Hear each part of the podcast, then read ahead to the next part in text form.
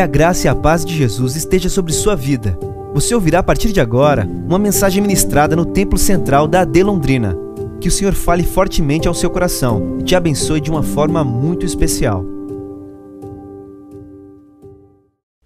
Queridos irmãos, a paz do Senhor Jesus, amém? Alegria podemos cultuar a Deus neste tempo tão especial, prestarmos a Ele nosso louvor e a nossa adoração, isso é um privilégio. E nós que aqui chegamos, temos motivos de sobra para derramar diante do Senhor o nosso melhor louvor, a nossa melhor adoração, nosso melhor culto. Que você, que todos nós aqui, façamos isso sem reservas nessa noite. Por bondade, querido irmão, abra sua Bíblia comigo, o Evangelho que Mateus escreveu sobre Jesus, capítulo de número 25. Quero ler com você alguns versículos e meditar com você nesta palavra.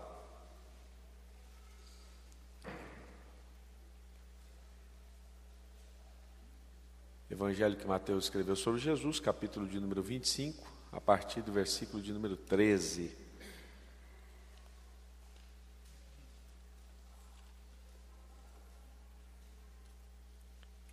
Você que encontrou, por bondade, diga amém.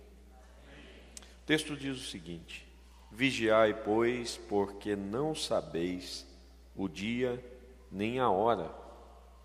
Pois será como um homem que, ausentando-se do país, chamou seus servos e lhes confiou seus bens. A um deu cinco talentos, a outro dois e a outro um, a cada um segundo a sua própria capacidade. E então partiu. O que recebera cinco talentos saiu imediatamente a negociar com eles e ganhou outros cinco. Do mesmo modo, o que recebera dois ganhou outros dois. Mas o que recebera um, saindo, abriu uma cova e escondeu o dinheiro do seu senhor. Depois de muito tempo, voltou o senhor daqueles servos e ajustou contas com eles.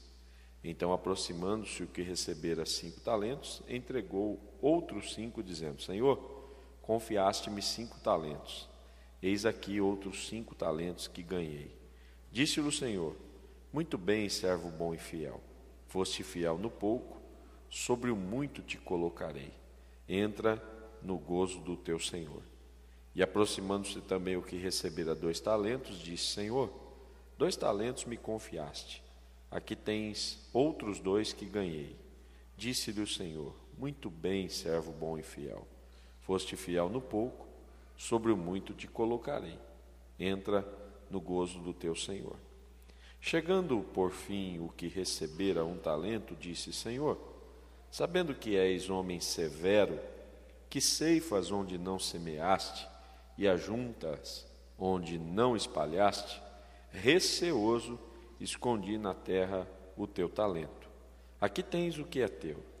Respondeu-lhe, porém, o Senhor: Servo mau e negligente, sabias que ceifo onde não semeei e ajunto onde não espalhei? Cumpria, portanto, que entregasse o meu dinheiro aos banqueiros e eu, ao voltar, receberia com juros o que é meu. Tirai-lhe, pois, o talento e dai-o ao que tem dez porque a todo o que tem lhe será dado, e terá em abundância, mas aqui, ao que não tem, até o que tem lhe será tirado. E o servo inútil, lançai-o fora nas trevas, ali haverá choro e ranger de dentes. Amém? Queridos irmãos, Jesus está desenvolvendo algumas citações a respeito do futuro. E dentre esse contexto de falar sobre coisas do futuro, Jesus vai mais uma vez fazer uso de um recurso que por ele foi muito utilizado, que são as parábolas. E todas as parábolas, pelo menos aquelas que a Bíblia traz a nós, são histórias a partir de um contexto muito acessível aos ouvintes, que vão, a partir delas, revelar uma verdade espiritual. Jesus é um dos mestres que consegue aliar profundidade com simplicidade. Talvez seja essa a beleza do Evangelho. O Evangelho é algo extremamente profundo, trazido a nós de maneira extremamente simples. E quando você olha para a Bíblia Sagrada e vê Jesus falando disso, parece que fica ainda mais simples compreender, acessar o Evangelho.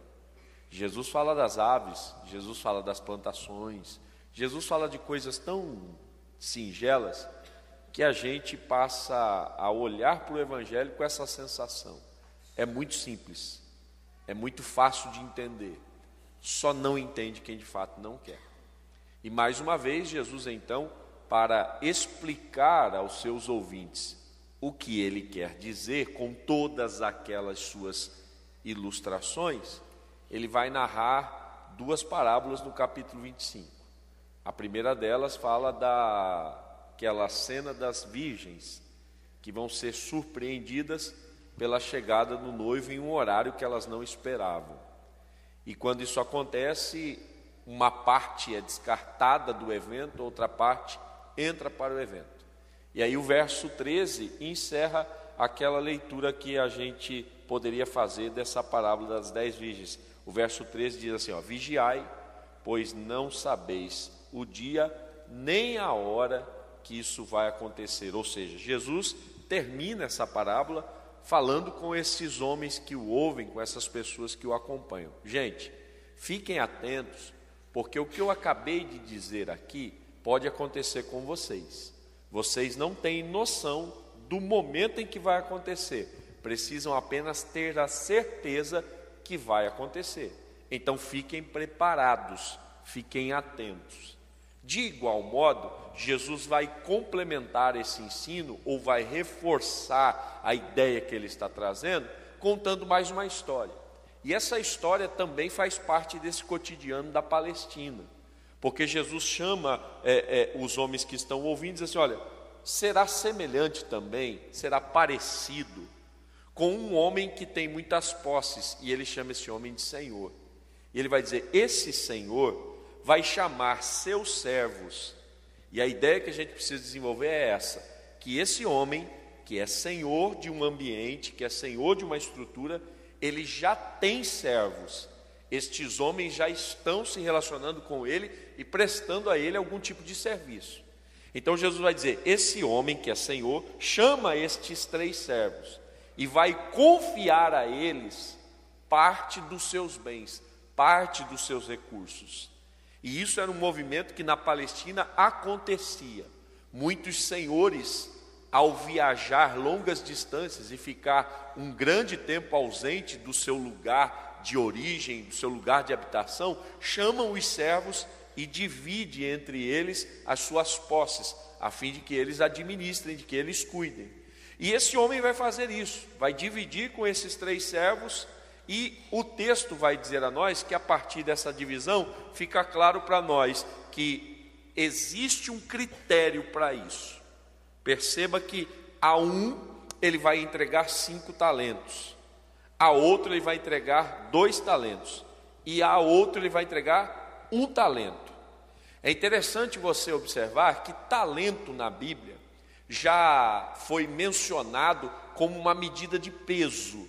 No livro do Apocalipse fala que haveria chuvas é, de granizos e, e cada pedaço teria tantos talentos de peso. Então, é uma medida de peso também. Só que em determinado momento, essa medida de peso passa a ser uma medida monetária, passa a valer é, para identificar uma grandeza de dinheiro, ok? Então, o dono, o senhor, vai chamar e vai dizer assim: olha, segundo a capacidade dos servos, eu vou dar cinco talentos para um, dois talentos para um e um talento para esse.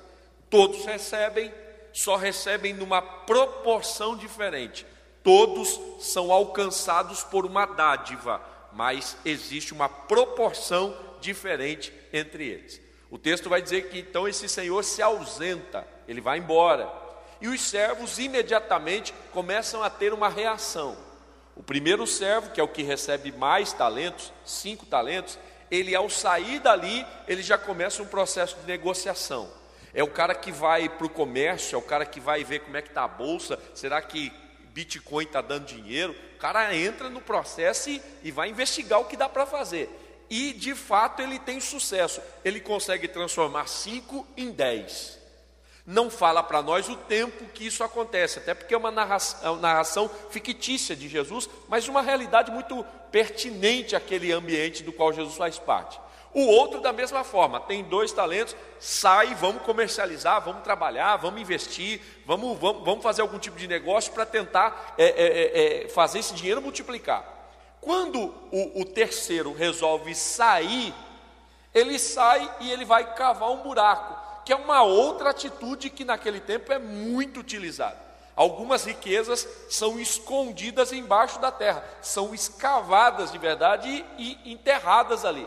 Se você lembrar de quando Israel entrou na terra prometida, Acã vai fazer um negócio muito parecido com esse. Ele vai pegar uma capa babilônica, uma cunha de ouro, vai pegar um negócio lá a mais, e ele vai fazer o quê? Esconder na sua tenda. Ele vai pôr ali embaixo, a, a tenda é armada num solo, ele vai pôr embaixo daquilo, cobrir aquilo, enterrar aquilo, e, e vai achar que está tudo certo. Então, algumas riquezas são enterradas. Esse que ganha um talento vai fazer isso, vai cavar a terra pegar esse valor em dinheiro, vai botar ali dentro, vai tampar ali a terra, sepultou o talento, né? É, e, e, gravou o lugar onde ele estava, fez um mapa mental, ou um mapa é, é, contando passos, sei lá o que, que ele faz, só sei que ele consegue identificar onde ele enterrou. Quando o Senhor volta, quando o Senhor volta, eles vão prestar conta. É como se o senhor mandasse um WhatsApp. Galera, semana que vem estou chegando aí, queria bater um papo com vocês, fazer aí uma, um, um bate-papo para saber como é que está a empresa, como é que está os recursos, como é que vocês fizeram aí ao longo desse tempo aí. Beleza, reunião, reunião de funcionários, reunião de servos. Os três chegam e o que tem cinco, e, e aí é, eu imagino, o que tem cinco já chega na empresa soltando na mesa. Aqui, senhor, ó, o senhor me deu cinco, agora tem dez. Uh, cara, tu é, tu é bom mesmo, hein? Parabéns, cara. É, é fera, fera. Você é um servo bom e fiel. Pode entrar na, nas férias do teu Senhor, né? Entra na alegria do seu Senhor. É, é como se ele dissesse assim: você ganhou a bonificação de ano, vai para o resort, vai para o aquativa e vai ficar ali um tempão ali. Oh, glória a Jesus, né? O segundo servo já entra. O senhor, eu tinha dois aqui, tem quatro agora. O Senhor olha assim: ó, você é bom também, foi muito bem parabéns. Você ganhou também entrada no resort. Vai experimentar lá, fica à vontade, tamo junto. Aí entra o terceiro, que é o que ganha menos. E ele diz assim: Eu, eu sei que o senhor é um cara mau. Eu sei que o senhor é um cara que planta, ou, ou seja, o senhor é um cara que colhe sem ter, sem ter plantado. O senhor é um cara que, que, que consegue ajuntar do nada. E assim, o senhor é um homem severo. E aí, assim, eu fiquei com medo de perder seu dinheiro. Então, eu fiz um negócio muito simples: eu enterrei. O senhor me deu um, está aqui um, estou devolvendo. O senhor me deu, eu enterrei, não perdi nada, mas não ganhei nada. Então, está aqui. O senhor olha para ele e diz assim: Cara, você nem para pôr para render juros, você nem para aplicar na poupança. Você é um miserável. Você é um miserável. Nem para você ir no banco num banco desse da vida, abrir aquela poupança fácil que não paga nada e botar o dinheiro lá juro. Porque quando eu voltasse, pelo menos um juro desse negócio eu teria. Agora você que fez isso, pega esse um dele, dá para o que tem dez. E você que enterrou esse talento, você vai ser jogado nas trevas exteriores. Você não vai entrar na alegria que eu tenho preparado para os servos bons e fiéis, porque um servo mau você é. E o texto vai terminar dizendo para nós justamente isso. Aquele servo foi lançado para fora nas trevas, e ali haverá pranto e ranger de dentes. Jesus está falando de coisas futuras, e essas coisas futuras tocam a minha e a sua vida. E a partir delas hoje que Jesus quer ministrar o meu e o seu coração. Amém. Querido irmão, A primeira lição que esse texto quer comunicar ao meu e ao seu coração é que no exercício da nossa relação com o Senhor, haverá um momento em que Ele, de forma voluntária, chegará até nós e dará a nós talentos. Todos nós que aqui estamos nessa relação com o Senhor, em um determinado momento dessa nossa relação, seremos alcançados por um movimento voluntário de Deus que vai entregar a nós talentos. E é importante que a gente perceba isso no Senhor, porque nós corremos o risco de equivocadamente, durante a nossa estada nessa relação com o Senhor, acreditar que é uma função, uma responsabilidade nossa, desenvolver do nada os talentos que aqui nós percebemos ser compartilhados. Pode haver em mim e em você a sensação de que essa é uma responsabilidade dos servos, gerar talentos. Quando esse texto vai dizer para nós que é na relação com esse Senhor que estes servos, em um determinado momento, serão alcançados graciosamente por essa dádiva. Portanto, todos nós aqui precisamos desenvolver apenas uma ação, que é de perseverar nessa relação com o Senhor desse lugar. Porque o texto vai deixar claro para nós este homem já se relaciona com estes servos. Estes servos já pertencem a esse Senhor. E por conta dessa relação, por conta desse vínculo, em determinado momento, este Senhor chama os servos e entrega a eles esta possibilidade. Nenhum de nós aqui é gerador de talentos. Nenhum de nós aqui tem a capacidade de produzir uma riqueza tal como essa. Todos nós aqui temos apenas um cuidado a tomar, que é de perseverar e se manter nessa relação com o Senhor. Porque em algum momento dessa caminhada, o Senhor nos chamará, nos convocará e depositará sobre nós talentos Todos nós aqui, como servos desse Senhor, se mantivermos essa relação com Ele, esse vínculo com Ele, seremos alcançados por essa mesma dádiva graciosa. Então entenda, por favor, não há na narrativa da parábola nenhum mérito nos servos para que eles recebam a dádiva. Escute isso. O entregar a dádiva é um ato gracioso e voluntário do Senhor. O Senhor chama todos os servos que ele tem nessa parábola, os três, e ele vai dizer a todos eles: Eu estou aqui para lhes entregar os bens que me pertencem. Não foi um pedido dos servos, não foi uma solicitação dos servos, não foi uma requisição enviada pelos servos. É o Senhor quem chama estes servos para essa entrega. Em nome de Jesus, mantenha o teu nível de relação com o Senhor em todo o tempo e persevere em servir ao Senhor. Porque em determinado momento dessa sua relação com Deus, o Senhor vai te surpreender com dádivas preciosas com capacidades preciosas, que você sozinho não conseguiria produzir jamais. Mas é nessa relação, é nesse vínculo que o Senhor nos chama e diz assim: a partir de agora eu te entrego riquezas que você não conseguiria produzir. Então, em nome de Jesus, não tem ninguém aqui incapaz de receber do Senhor uma dádiva significativa. Porque todo movimento de entrega é baseado na graça desse Senhor, no favor desse Senhor. E aí você me pergunta, Pablo, mas quando esse Senhor decide entregar algo, ele entrega diferentes quantias para cada servo. E é isso que eu quero que você entenda.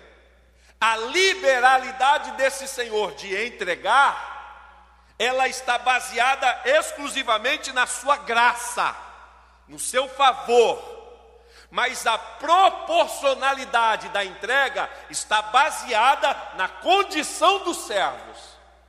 Então escute isso. No que diz respeito à liberalidade do Senhor, o que suporta isso é a graça. Quando a gente olha para a proporção que ele entrega, aí a gente vai para uma outra esfera, que é a condição de quem recebe.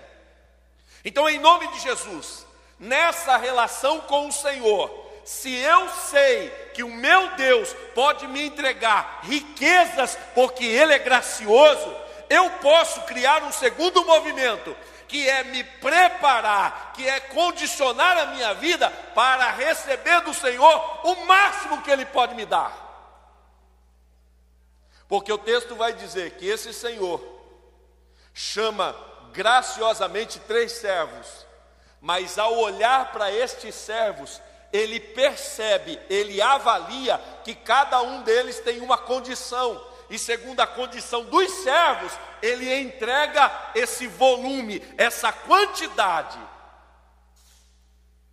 Então, deixa eu dizer uma coisa para você: quer receber muito de Deus, creia na graça do Senhor, mas não anule a sua responsabilidade de se preparar para receber uma quantidade significativa. Pergunto para você: se Deus de fato decidir entregar coisas significativas a nós, será que nós estamos prontos para administrar isso? Porque o Senhor desse lugar avalia a nossa condição. Tem gente que tem o desejo de ser um grande pregador da palavra de Deus. A minha pergunta é: o quanto você se dedica à preparação para realizar isso? Porque talvez você confie na graça com uma confiança que anula sua responsabilidade. Aí você transformou essa graça em um produto barato. Então, em nome de Jesus, se você crê que o Senhor pode te entregar coisas preciosas, dê o segundo passo, que é a preparação para receber o máximo que se pode nesse ambiente. Então, se você tem desejo de compartilhar a palavra de Deus, a partir de hoje, chegue no seu ambiente de casa e diga: Eu vou me dedicar o tempo que eu puder nessa minha caminhada para me preparar, para que quando chegar a oportunidade do Senhor, eu responda com condições para receber dele dádivas. Talvez você diga, pastor, eu gostaria que Deus me abrisse portas grandiosas. Você está preparado para isso mesmo? Pastor, eu queria muito que Deus me usasse, me levasse para as nações. Quantos idiomas você fala? Pastor, eu gostaria que Deus me abrisse porta de, de, de, de, uma grande empresa. Queria ser gestor de uma grande empresa. Qual curso você fez? Aí às vezes você está aqui, consagrando e orando todo dia. E o Senhor olhando dizendo para você: aqui já está pronto, filho. Eu estou olhando só para a sua capacidade. E tudo que você pede não corresponde com a condição que você apresenta. Talvez o que você sonha é um grande império. E a sua condição talvez não dê para um carrinho de pipoca. Por quê? Dedicação. Em nome de Jesus. Tem muita gente que quer, pouca gente que se prepara. Tem muita gente que deseja, pouca gente que se esforça. Tem muita gente que almeja, pouca gente que vai decididamente se entregar a esse processo. Em nome de Jesus, o Senhor desse lugar pode te entregar graciosamente das suas riquezas, mas há um critério, ele avalia sua condição. Quer um exemplo? Qual dos pais aqui tem carro? Levante a mão, você é pai e tem carro. Filho pequeno, 10, 12, 13, 6 anos, 7 meses, sei lá. Filho pequeno, sem ser maior de idade. Qual pai aqui tem carro? Você tem um filho pequeno, não tem? Esse carro, ele pode ser do seu filho, sim ou não? Pode ser do seu filho, sim ou não? Sim ou não? O seu filho que pode ter esse carro nessa fase da vida, pode usar esse carro sim ou não? Não. Por quê? Porque ele não é capacitado, habilitado. Paulo vai desenvolver essa ideia junto com os Gálatas. Ele vai dizer no capítulo 4, no verso 1: Enquanto o herdeiro é menor, e ele fala da falta de formação, da imaturidade, da incapacidade do indivíduo, ele diz assim: enquanto esse herdeiro de uma grande riqueza é menor, em nada ele difere do escravo, mesmo sendo ele herdeiro de tudo. Então, Paulo vai dizer a esses irmãos: no processo de crescimento, de habilitação, vocês também são desenvolvidos para herdar aquilo que o Pai tem. Então, em nome de Jesus, hoje você precisa confiar que o Senhor entrega graciosamente, mas proporcionalmente Deus entrega para quem se prepara. Então, em nome de Jesus, não transfira para o Senhor uma responsabilidade que é nossa. Não atrele ao Senhor uma responsabilidade que é minha. Em nome de Jesus, Deus tem coisas grandes para entregar, Deus tem coisas preciosas para fazer, e o Senhor está olhando dizendo para nós aqui: qual é a sua condição? Qual é a sua condição? Eu gostaria que você saísse desse lugar hoje entendendo que muitas vezes a nossa espiritualidade vai nos cegando da nossa responsabilidade. Tem muita gente que prefere muito o sobrenatural e o milagre. Por quê? Porque o sobrenatural e o milagre não exigem nenhum tipo de dedicação nossa. O milagre gera muitas vezes parasitas que são passivos, que ficam vivendo à mercê de um milagre. É gente diz assim: não, eu estou falando com Deus, e aí eu estou crendo que Deus vai fazer um milagre.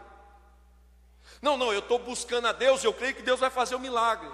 Só que na esfera da responsabilidade humana, é a minha ação que vai contar. Então, em nome de Jesus, irmão, não saia daqui atribuindo a Deus responsabilidades que ele não tem nesse processo. Essa parábola deixa claro para nós: o Senhor chama, vai dar dádivas a todo mundo, só que ele diz assim: esse que eu vou dar cinco, tem condições de administrar cinco, esse que eu vou dar duas, tem condições de administrar, administrar duas, e esse que eu vou dar uma, eu percebi que ele tem condições de apenas uma, e o Senhor estava certo. Em nome de Jesus, hoje eu gostaria que ao sair dessa casa, você dissesse no seu coração: a partir de hoje, eu vou me dedicar eu vou me entregar, porque eu quero corresponder a essa ação graciosa de Deus. Quando Ele decidir me alcançar, eu estou preparado, dizendo para Ele: Eis-me aqui, estou pronto. Em nome de Jesus.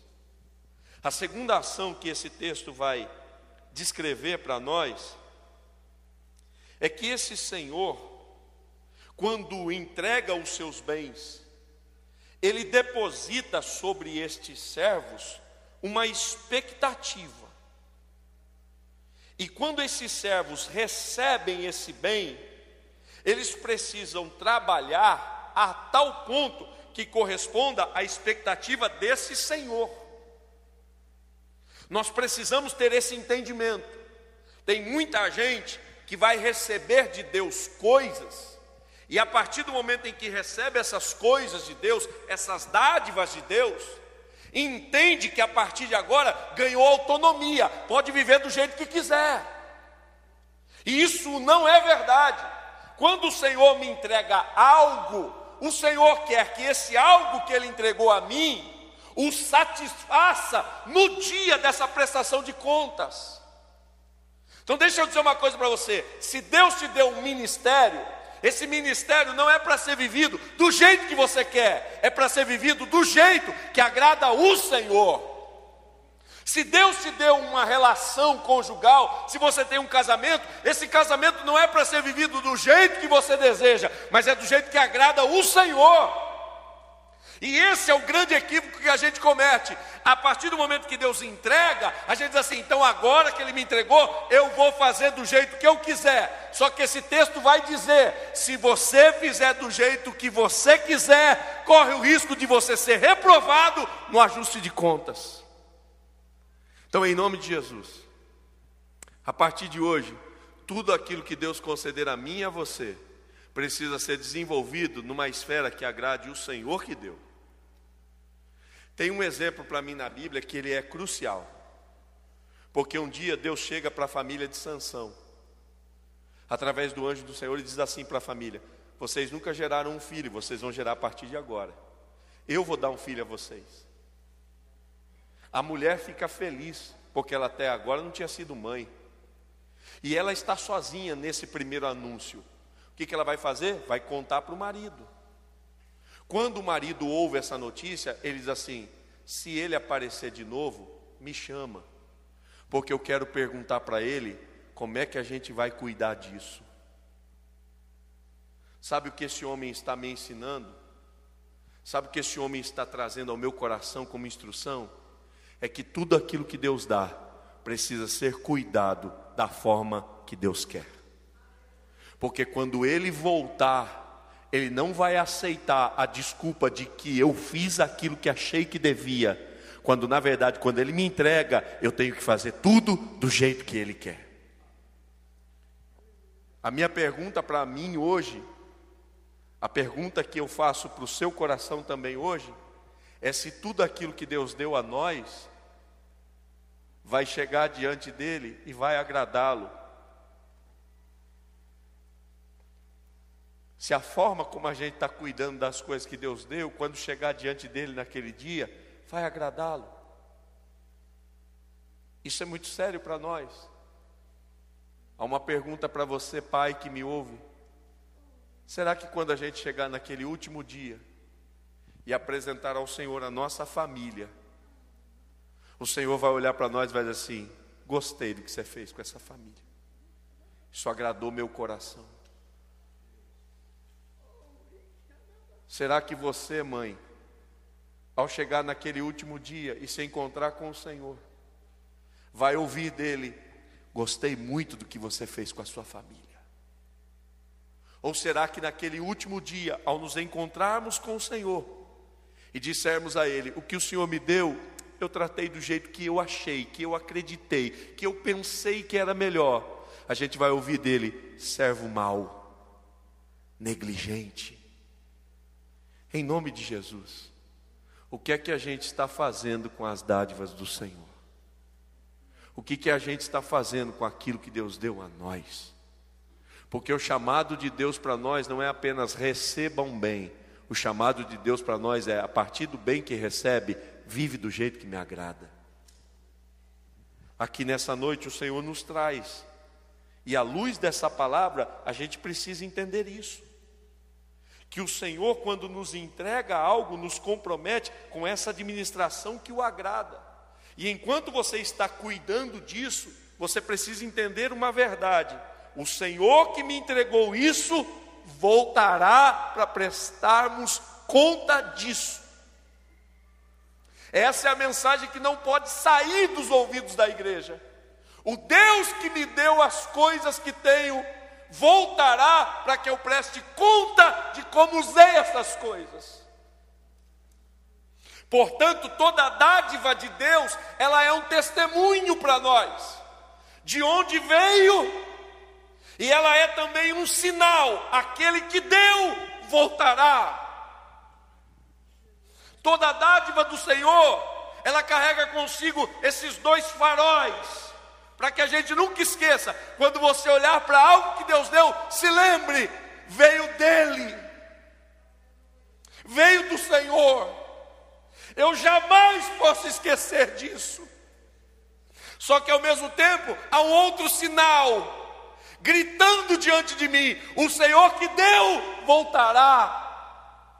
E quando ele voltar, como é que eu vou apresentar o que eu cuidei para ele? Em nome de Jesus. Hoje lembre-se disso na presença do Senhor. A terceira coisa que esse texto vai ensinar para nós é que muitas vezes eu preciso crivar o esforço que eu estou empregando para cuidar das coisas que Deus deu. E por que, que eu preciso crivar isso? Percebe comigo um detalhe muito interessante nessa parábola. A Bíblia diz que um recebeu cinco, saiu dali e empregou esforços para multiplicar os talentos. O segundo saiu dali e empregou esforços para multiplicar talentos. O terceiro saiu dali e investiu esforços para enterrar o talento. Repita comigo, por favor. Nenhum deles deixou de se esforçar. Diga bem forte: o problema é que um deles se esforçou na direção errada. Diga bem forte: ao invés de dedicar forças para a multiplicação, diga bem forte, ele dedicou forças para o sepultamento. Se você olhar para essa narrativa, você vai perceber isso claramente. Todos eles se esforçaram. Todos eles fizeram algo que demandou energia. Só que dois deles utilizaram os esforços para multiplicação, enquanto o terceiro usou o seu esforço para manutenção, preservação. E o Senhor chama isso de enterrar, de sepultar o talento. E é isso que me preocupa. Porque todas as vezes que eu não dedico esforço na direção correta, eu estou dedicando esforço na direção errada. Não é falta de esforço, todos nós temos, inclusive para sepultar os talentos. Você já percebeu que às vezes você conversa com alguns crentes e eles dizem para você assim: Eu já evangelizei tanto, Rapaz, você não sabe quantas vezes eu já fiz a obra de Deus. Você não sabe quantas vezes eu já peguei folhetos para entregar. Você não sabe quantas vezes eu já orei por pessoas.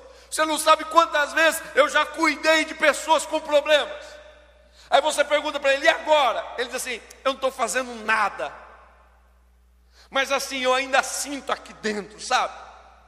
Eu ainda tenho esse negócio comigo e às vezes eu me pego remoendo. Ou seja, ele está dizendo para nós claramente: eu estou fazendo um esforço para tentar manter isso aqui sepultado aqui dentro. Me vem à mente o que Jeremias dizia. Eu disse para Deus que eu não queria mais falar. Eu disse para Deus que eu não queria mais ser profeta. Mas dentro de mim era como uma chama que queimava, não dava para segurar. Tem gente que está fazendo muito esforço para manter escondido o que Deus deu. Tem gente que entrou aqui nessa casa hoje e você está fazendo um esforço absurdo para tentar sepultar o que Deus deu. Está aí dentro de você gritando, dizendo, volta a fazer. Você diz assim, melhor deixa para lá. Volta a falar. Você diz assim, não, deixa isso para outro. Meu tempo já passou. Tem dentro de você esse desejo, volta a se manifestar, volta a apresentar seu dom, volta a entregar seu talento, volta a fazer isso crescer. E você diz assim: não, já me decepcionei demais, já deu. Ou seja, você está fazendo um esforço brutal para sepultar, e o Senhor está dizendo: use esse mesmo esforço para multiplicar. Em nome de Jesus, o Espírito de Deus traz gente para essa casa hoje para dizer a você até quando você vai lutar contra isso. Até quando você vai dedicar suas forças para tentar manter isso. Esse não é o desejo do Senhor para você. Essa não é a vontade de Deus para o seu coração. O Senhor te chama nessa casa hoje para dizer: Eu estou chegando bem perto do retorno. Eu não sei se você percebe, mas os sinais cada vez mais gritam. O Senhor está voltando. O Senhor está voltando. Eu não sei se você sente isso, mas parece que é algo muito palpável já. Às vezes a gente falava a volta do Senhor, parecia algo tão distante de nós.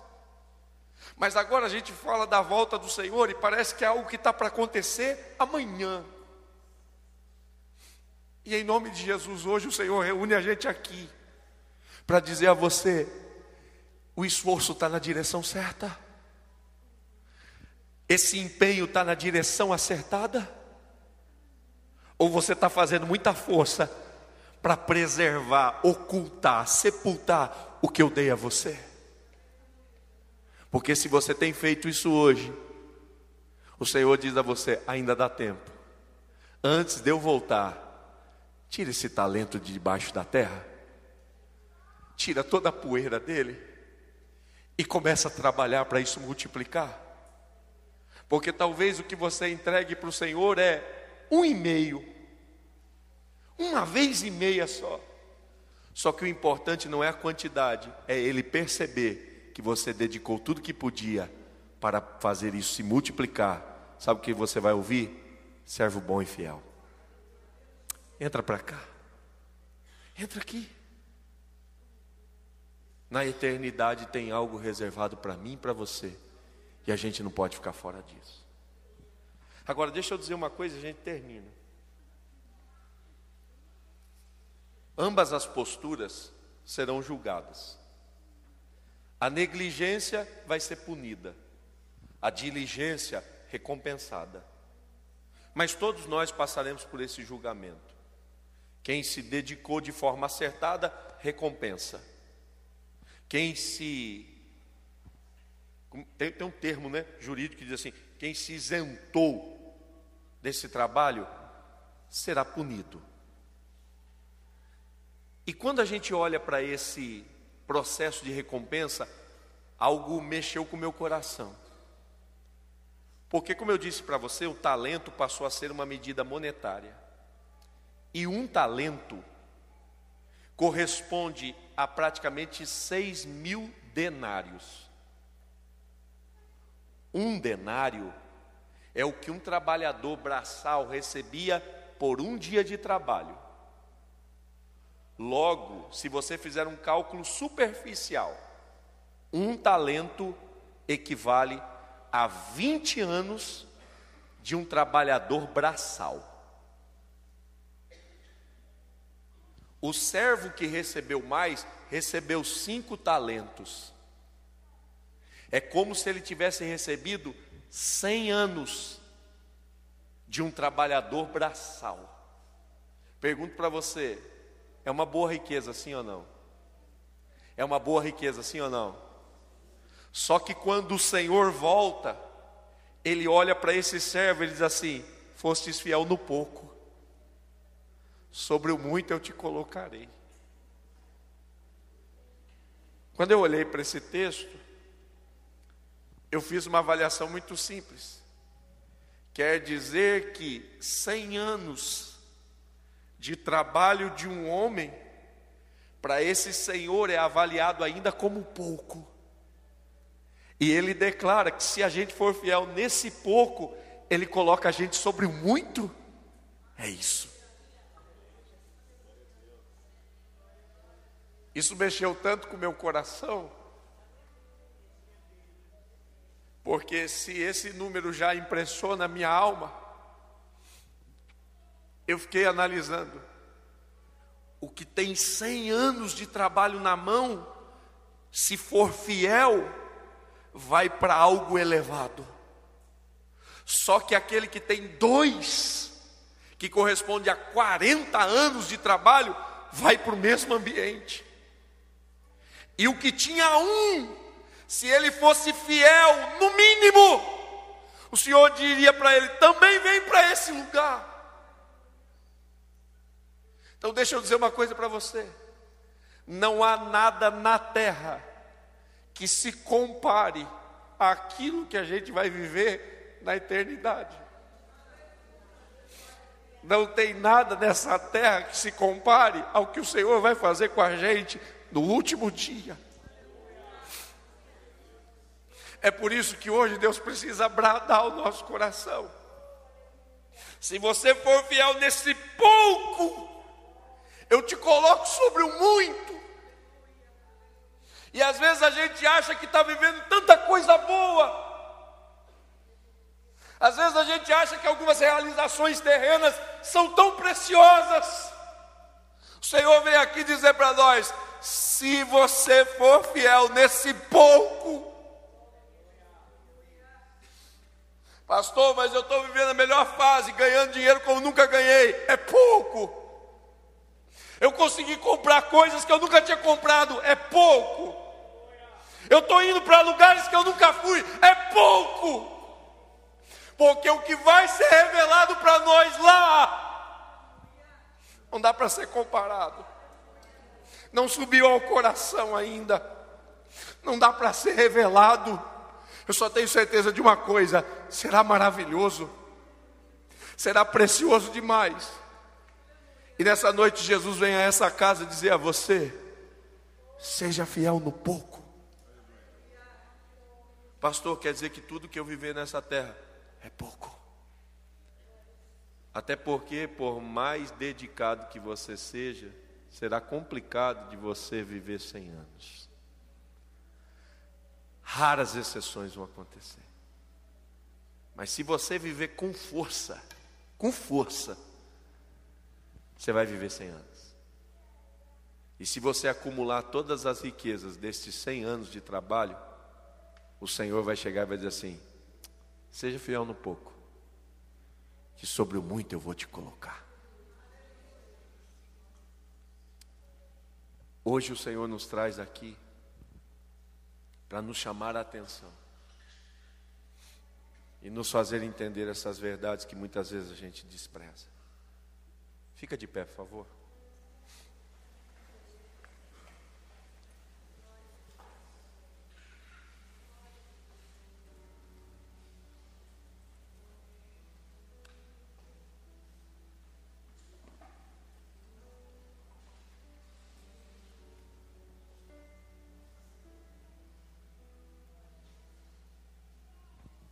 Da linda pátria estou bem longe, cansado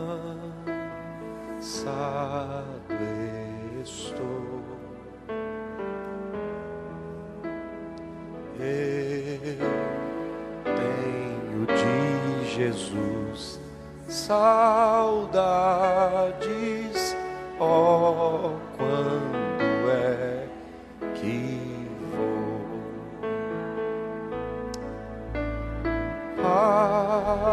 Passarinhos, belas flores querem me encantar. São vãos terrestres esplendores, mas contemplo meu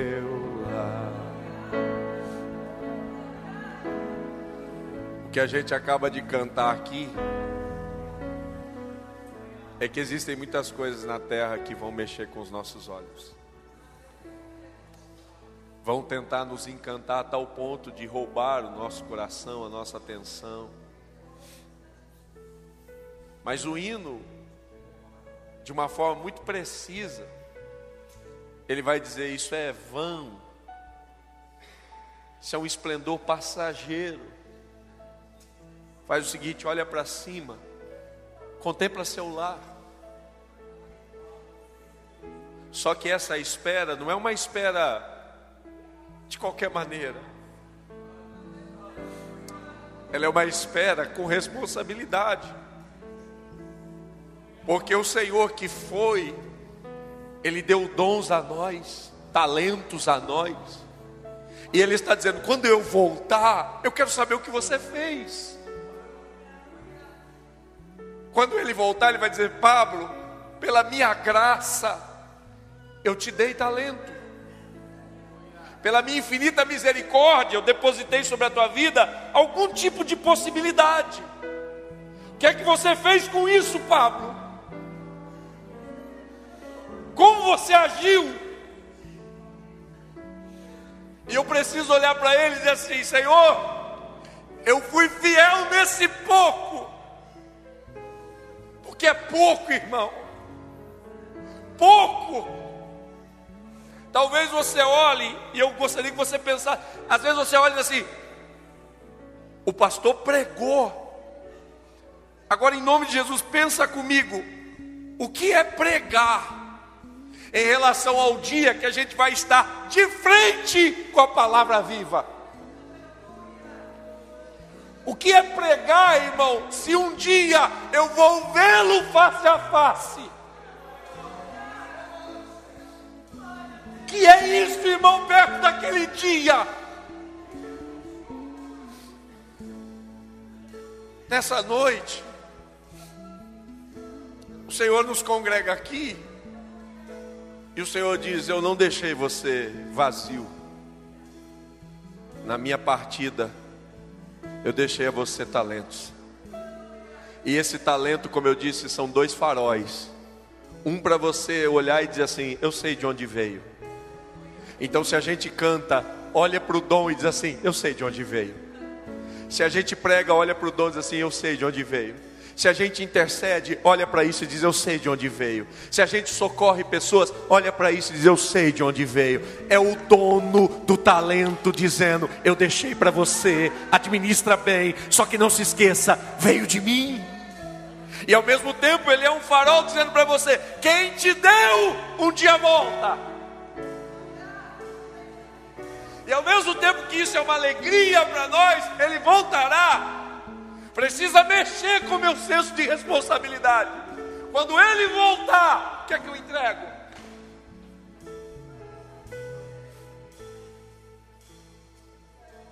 Em nome de Jesus.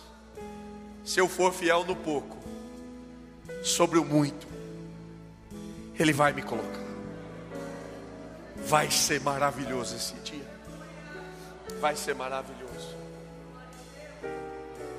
E diante dessa palavra eu quero fazer um convite aqui. Se você entrou nessa casa e tem noção do que está acontecendo com a sua vida,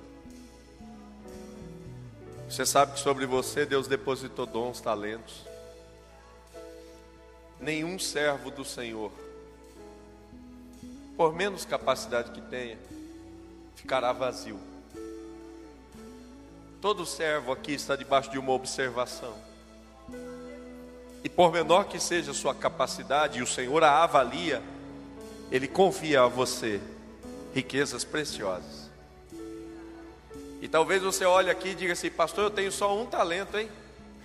Deixa eu dizer uma coisa para você: quem tem um talento aqui, está há 20 anos na frente de um servo de Satanás que nunca ganhou nada. Você, se ganhar um talento aqui, está 20 anos na frente de qualquer outro servo. Porque se um talento representa 20 anos de trabalho, é como se o Senhor dissesse: Você é o servo que eu vi que tem pouca capacidade, mas vou te dar a riqueza de 20 anos de trabalho para você administrar. Você está na frente de muitos outros servos. Então, ser servo de Jesus, por menor que seja a capacidade que eu tenha para apresentar a Ele, eu estarei na frente de muita gente que está vazio ainda e que não teve essa experiência. E se você entrou aqui hoje, a pergunta é: o que você fez com o que Ele te deu? Como você está desenvolvendo isso? Porque talvez você esteja aqui na igreja, irmão, usufruindo de tudo, participando de tudo e fazendo um esforço enorme para deixar isso que Ele te deu bem quietinho aí dentro. Melhor não mexer, melhor não tocar. Deixa aqui guardadinho, quando Ele voltar eu devolvo. Só que o teu Senhor não vai aceitar essa devolução. Desse jeito que você está imaginando, não vai. Ele vai olhar para mim para você e vai dizer: Eu queria o mínimo. O mínimo de dedicação. E se nessa noite você não tem essa convicção, está na hora de você, antes da volta do Senhor, declarar diante dele hoje: estou desenterrando talento, estou colocando minha vida de novo no rumo certo, e estou dizendo: a partir de agora eu preciso fazer algo para agradar o coração do meu Senhor. Se você entrou aqui hoje e estava afastado disso, dessa realidade, desse princípio, o Senhor está aqui dizendo para você: antes que eu volte, acerta a vida. Antes que eu volte, coloca a casa em ordem, porque eu voltarei. Porque é uma promessa dele e ele vai voltar. Se você está aqui e deseja alinhar sua vida com o Senhor, Sai do seu lugar. Vem aqui à frente. Quero orar por você hoje. Quero ministrar sobre a tua vida. Hoje é um dia de alinhamento do Senhor para nós. E se você entrou aqui nessa condição e entende que precisa, sai do seu lugar. Quero orar por você. A porta da misericórdia se abre mais uma vez para nós aqui. E o Senhor quer nos tratar pela Sua palavra. Vem em nome de Jesus. Aleluia.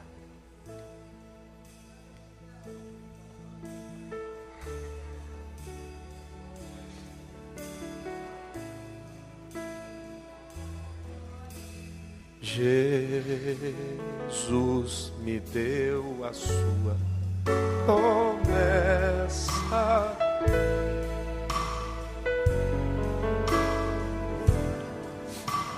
Meu coração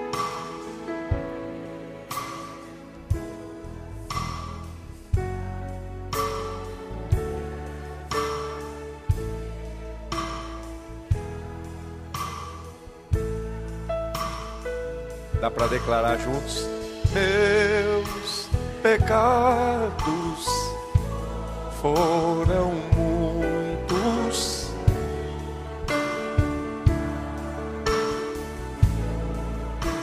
Mas há perdão nessa noite.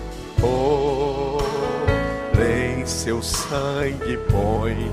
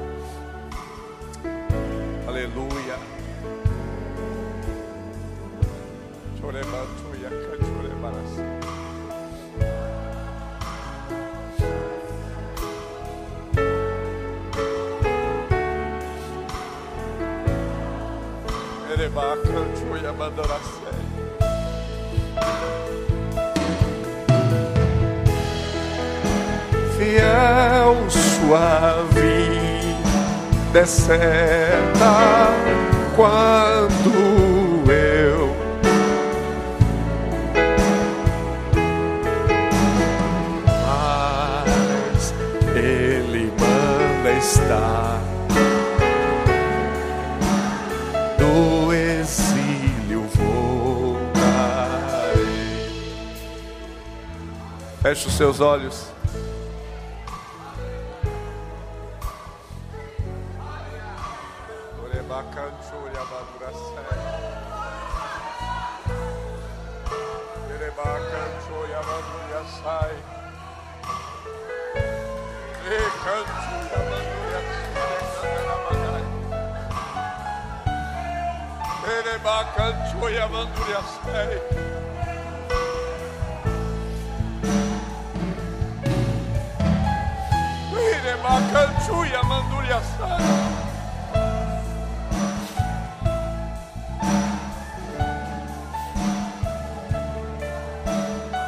Nós te adoramos, Jesus. Nós te bendizemos, Senhor. Porque servimos a um Deus gracioso. A um Deus que se move voluntariamente para abençoar seus servos. Não há nada que eu faça previamente que atraia tamanha bondade. Não há nada que eu faça que consiga atrair tamanha bondade. Mas em mim há uma avaliação, Pai. Sobre mim repousa uma avaliação. E se eu entendo isso nessa noite, o mínimo que eu posso me comprometer com o Senhor é de cada vez mais me dedicar, entregar minha vida a esse preparo para que quando o Senhor chegar com essas dádivas preciosas, o Senhor me encontre com condições de receber o máximo possível. Porém, nessa noite, Pai, há pessoas que receberam coisas do Senhor, dádivas preciosas, riquezas, ó Pai, que o homem comum não pode ter. Tem gente aqui que foi separado desde o ventre da mãe foi chamado desde o nascimento para uma grande obra. E desde que nasceu sobre a vida dele tem uma palavra: Você vai me servir. Através de ti eu farei milagres. Através da sua vida eu alcançarei pessoas. Só que muitas vezes, por decisões erradas, medos, pensamentos equivocados, tristezas, frustrações, ele decidiu enterrar isso. Só que o Senhor vai voltar. E quando o Senhor voltar, eu preciso me encontrar contigo e prestar conta. E o Senhor não vai aceitar as minhas desculpas. O Senhor não vai aceitar que eu diga, ah, mas o Senhor era mau, o Senhor era duro, o Senhor era severo. Isso não vai adiantar. Porque a única coisa que o Senhor vai querer saber é se eu conseguir multiplicar o mínimo possível daquilo que o Senhor me deu. E diante da tua presença hoje a gente reconhece que muito do que o Senhor deu, a gente sepultou, a gente escondeu, a gente guardou e a gente está fazendo um esforço terrível para manter isso guardado. Mas essa noite, Pai, a tua palavra de misericórdia chega a essa casa, chega para a minha vida, e eu estou tirando de, de dentro da terra esse talento. Eu estou desenterrando esse talento e dizendo, Senhor, o que eu puder fazer, vou fazer para isso se multiplicar porque meu maior desejo é ouvir do Senhor, servo bom e fiel. Ah, Senhor, como eu desejo entrar naquele dia, naquele lugar tão precioso que o Senhor reservou para nós. Eu quero participar daquele último dia, eu quero participar daquela alegria, eu quero participar daquele momento. Eu não quero ser rejeitado pelo Senhor, eu quero ser aceito pelo Senhor. Por isso, nessa noite, meu Pai, em nome de Jesus, recebe-nos na tua presença. Com uma atitude, a gente vai recomeçar. A gente vai recomeçar. Talvez com muitos medos e receios, mas a gente vai recomeçar. Com muitas inseguranças e incertezas, mas a gente vai recomeçar. Tem gente que vai olhar e vai dizer assim: Mas o que é que deu em você de querer fazer isso agora? É um desejo que o Pai colocou no meu coração. Vou recomeçar. Em nome de Jesus, nos ajude nesse processo. Não deixe a gente para trás. Nos dê graça, Pai, para chegar naquele último dia e entregar o mínimo possível de multiplicação ao Senhor. E eu quero te pedir isso, Pai, para a minha vida para a vida dos meus irmãos aqui hoje, porque eu quero estar lá e quero estar com eles naquele último dia. Eu não quero chegar sozinho, eu quero chegar junto com toda a tua igreja. Eu não quero chegar de maneira solo, eu quero chegar com todos os meus irmãos. A nossa alegria será completa em ver os nossos irmãos lá. Todas as tribos, línguas e nações, uma grande família reunida na presença do Pai cantando louvores ao Deus Todo-Poderoso naquele tempo de tanta alegria. Esse é o meu desejo. E eu peço por mim e pelos meus irmãos hoje, em nome de Jesus, teu filho que vive para sempre. Amém e amém. Antes de você voltar para o seu lugar, se estiver perto de uma pessoa, diga para ele: recomece. O Senhor vai te dar graça para isso. Diga para pelo menos uma pessoa, sem receio, sem medo: recomece. O Senhor vai te ajudar nesse processo em nome de Jesus. Essa foi uma mensagem ministrada no Templo Central da AD Londrina. Acesse nossas redes sociais no Facebook, Instagram e YouTube e fique por dentro de tudo o que está acontecendo.